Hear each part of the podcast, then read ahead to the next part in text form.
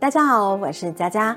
在上集的影片当中呢，我们聊到吸血鬼这个话题，他们呢在很多人的心中哦是个迷人又反派的角色。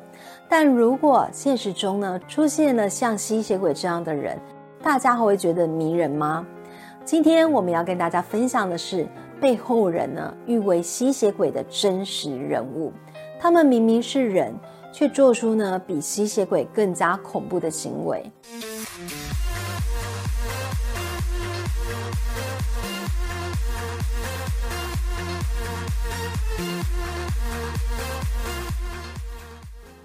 在一四零四年，法国上多塞城堡的一个贵族世家诞生了一个男婴，他的名字叫做吉尔斯·德莱斯，也有翻译为吉尔德雷。他的出身呢非常的高贵，而且家境富裕，从小呢就接受法国最高尚的教育。照理来说，这样一个含着金汤匙出生的人哦。应该是顺风顺水的度过一生啊，怎么会被后人哦视为比吸血鬼还可怕的嗜血狂魔呢？这就要从他小的时候说起哦。在吉尔斯十一岁的那一年，他的父亲哦居伊德拉瓦尔去世，他的母亲哦便抛下了他跟弟弟，跟别人呢又重组了新家庭。所以从十一岁开始哦，他跟弟弟就明白。他们必须呢独自面对这世间的一切，因为当时年纪还小，所以呢他跟弟弟就由外祖父哦让德克拉贡来抚养。大家都明白一个道理，就是大人的身教很重要。只是很不幸的是，教育他们长大的外祖父，他是一个统治欲极强的铁腕人物，在整个家族中呢，就是说一就是一。说二就是二，叫你往东呢，你绝对不能往西的暴君。而年幼又缺乏母爱的吉尔斯，在外祖父的影响下，他也变得呢不像一般的小孩一样天真，反而像是一个没有感情的傀儡。外祖父呢教他做什么，他就学什么；叫他做什么，他就执行什么。在一四二零年的时候，吉尔斯十六岁的时候，外祖父呢就安排他。绑架并且囚禁他的表姐卡特琳娜·德图拉尔，绑架这半年内呢，每天都强迫表姐嫁给他。如果你觉得他对表姐是真爱，那你就错了。事实上呢，他只是为了要得到表姐的家族财产。当得到财产之后，他就释放了自己的表姐。也因为他从小就被祖父灌输了非常多错误的观念。所以他对任何人没有爱，也没有感情，在他的眼里哦，就只有权力、权力、权力。在他的成长路上，也因为个性的关系哦，他跟祖父也常常起冲突。后来在他成年之后，已经能掌握自己财产时，他便毫不犹豫地疏离外祖父，并不会因为呢外祖父从小将他和弟弟抚养长大。而产生感谢或者是照顾外祖父的想法。在一四二七年的时候，吉尔斯呢投身军旅，参加了英法战争，开始了他军人的生涯。当时法国年年战败哦，土地尽失，让他感觉哦生活非常的不顺。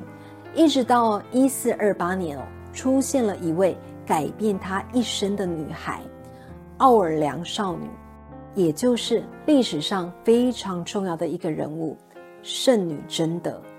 贞德她是法国的一个军事家，也是天主教的圣人，更是法国公认的民族英雄。她有着敏锐的战斗天赋，也有着呢对信仰的坚贞信念。吉尔斯是贞德的战友，认识他的时候，吉尔斯二十四岁，贞德十六岁。他对贞德的感情呢？由原本的崇拜变成爱慕，因为贞德和他以往看过的女孩子都不一样，她虔诚、圣洁、单纯、坚强、勇敢，每一个点呢都深深的打动吉尔斯，他真的爱上这个小自己八岁的少女。但是命运无情，在之后的巴黎战役中，真的跟法国国王查理七世在要不要攻打巴黎的问题上产生了分歧，所以导致一四三零年五月二十三号的一场战斗中，贞德在没有得到援军的情况下，被英军呢抓住了。而可恶的是呢，对于这个拯救法国的女英雄，当时的法国国王查理七世，竟然没有想要救回她的意思。导致在一四三一年的五月三十号，贞德呢被英国人操控的宗教法庭以狂热、撒谎、有辱圣名、亵渎上帝的罪名哦，宣判为异端，并且在法国的卢昂广场上被判以火刑公开处死。贞德死亡时才十九岁，而她被当成女巫。处以极刑的惨状呢，深深的震撼着吉尔斯。他不懂为什么真德这样坚定不移的信仰上帝，为了上帝跟正义而战，结果换来的却是这样痛苦悲惨的下场。他一直思考着这个问题哦。渐渐的，他开始背叛自己原先的宗教信仰，因为真的不但是他的战友，更是他理想中的情人。是他所信仰的标志，更是他圣洁的女神。贞德的死呢，带给他非常巨大的冲击，他的灵魂也在那个时候崩溃了。他不再相信上帝，也没了信仰。后来，在一四三五年法国战胜后呢，当时吉尔斯已经二十五岁了，他也结束了军旅生涯，并且隐退回乡。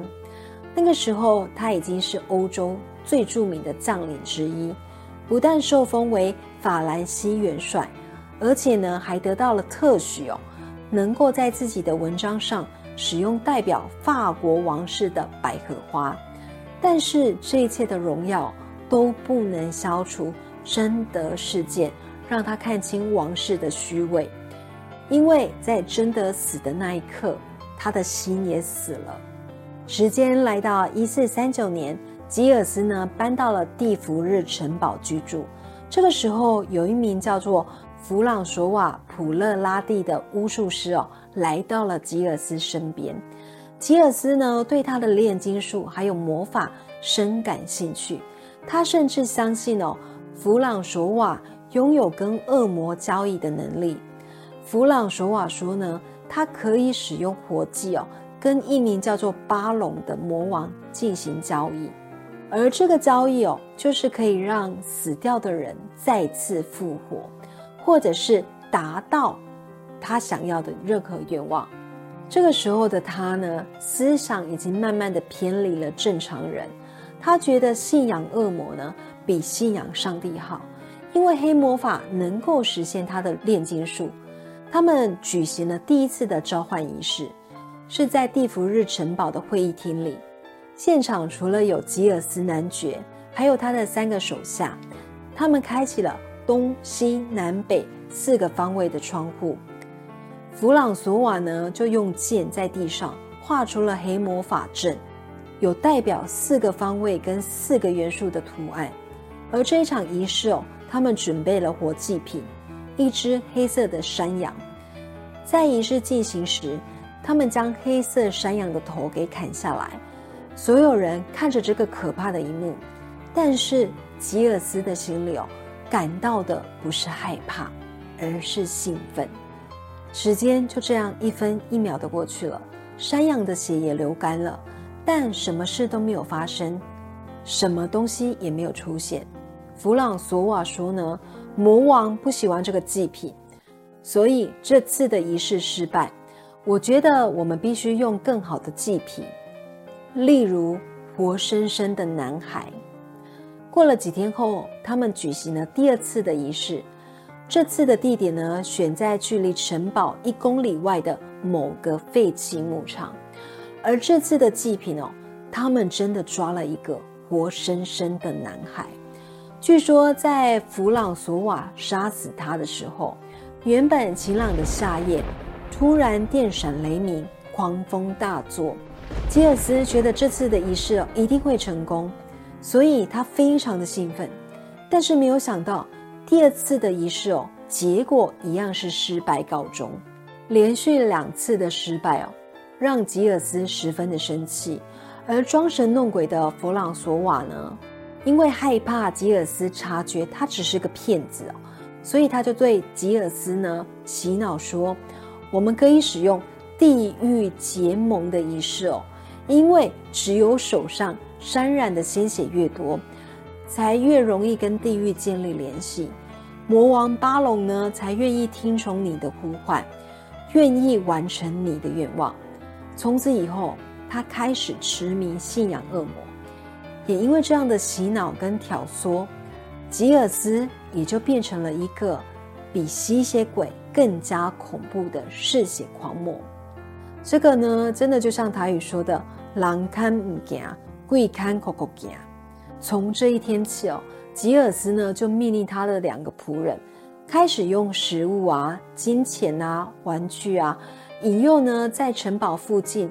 一些贫困饥饿的流浪儿童，或者是诱拐呢好奇贪玩的农家少年哦，进来城堡里参观做客，然后呢再将他们关到地牢里，而这些孩子的下场，最后都在仪式中被开膛破腹，内脏被掏空，有的还被肢解。根据他的仆人事后供称哦，吉尔斯呢喜欢在满地的内脏。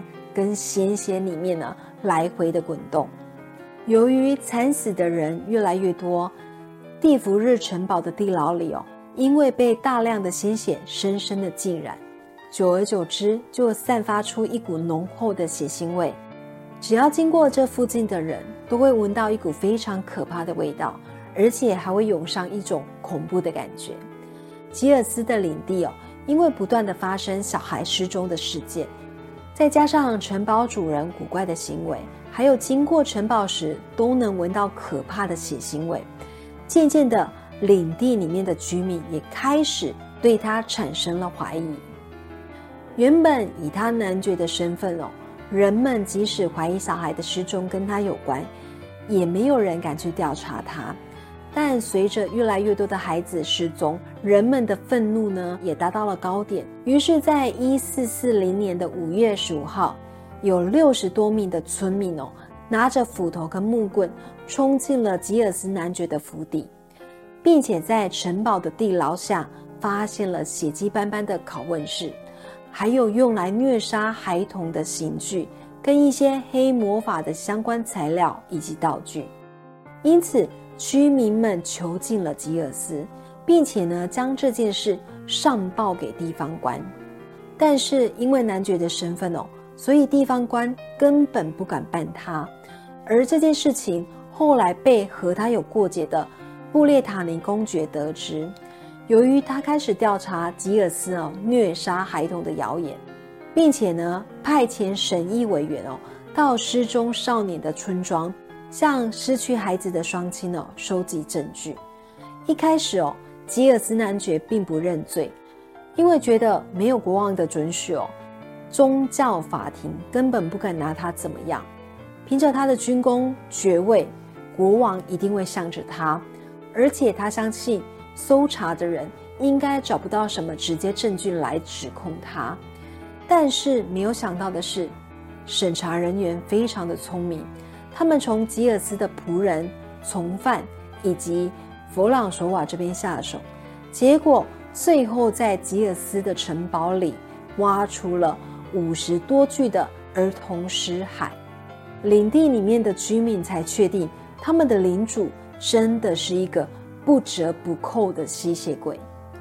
同一年的八月二十四号，曾经显赫一时的法兰西元帅蓝胡子将军哦。吉尔斯·德莱斯男爵入狱，在法庭审判中，他亲口承认杀害了一百四十多名的小孩。最终，在一四四零年的十月二十三号，法庭正式以异端、叛教、巫师、奸淫、召唤魔鬼、占卜、滥杀无辜、偶像崇拜、离经叛道的罪名哦。宣判他还有他的三个手下死刑。历史学家经过研究发现，吉尔斯有明确的证据显示，他是一个有严重恋童癖的人，加上沉迷炼金术、巫术和魔鬼崇拜。无论他是不是有被逼认罪，但是在审判时，他确实承认杀害了一百四十多名的儿童。而且呢，根据史料记载，在他退隐到自己的领地之后，一直到被抓之前，马什库勒跟蒂弗日周边哦，总共有三百多名的儿童不知去向。所以呢，这也是许多学者。相信他杀害了三百多名儿童的主要依据。他死后被埋葬在南特圣母院教堂的墓地。三百五十年后，发生了法国大革命，仇恨贵族的人民呢，冲进了墓地，不但捣毁他的坟墓，还想将他的尸骸拿出来示众。结果没有想到，打开棺材之后，竟然发现里面什么都没有，没有尸骨。也没有衣服，所以呢，就开始有传闻说他根本没有死，也有传闻说他是因为哦生前残忍杀戮，死后真的变成一个嗜血魔鬼。讽刺的是，他爱慕的贞德，死后被人封为圣女，而他却成了格林童话中蓝胡子的主角原型。看完这个故事之后，可以得知哦。他确实是一个历史悲剧人物，从小的教育哦没有感到任何的爱，长大后心爱的人呢又惨死在眼前，但这不是他成为暴虐吸血鬼的原因。我觉得会让他走上这条路的主因哦是欲望，无法满足的欲望。人生中每一个决定都是一个选择，而善良也是一种选择。任何一个选择也决定了未来的路。如果当初他选择的是延续贞德的善良跟正义，或许在历史上的他还是那个令人敬仰的民族英雄，而不是让人唾弃的嗜血恶魔。在节目尾声，要来工商服务一下，提醒大家年关将近，有婚礼、尾牙活动商演的需求，快加入我们爱先锋的官方 Line。小老鼠八六九 i x x v k，优质的活动服务团队为您规划完美的节目流程，不管是乐团服务或者是硬体架设，都可以找我们哦。我们用心在活动的每个细节。我是佳佳，今天的故事就说到这里喽，我们下周见，拜拜。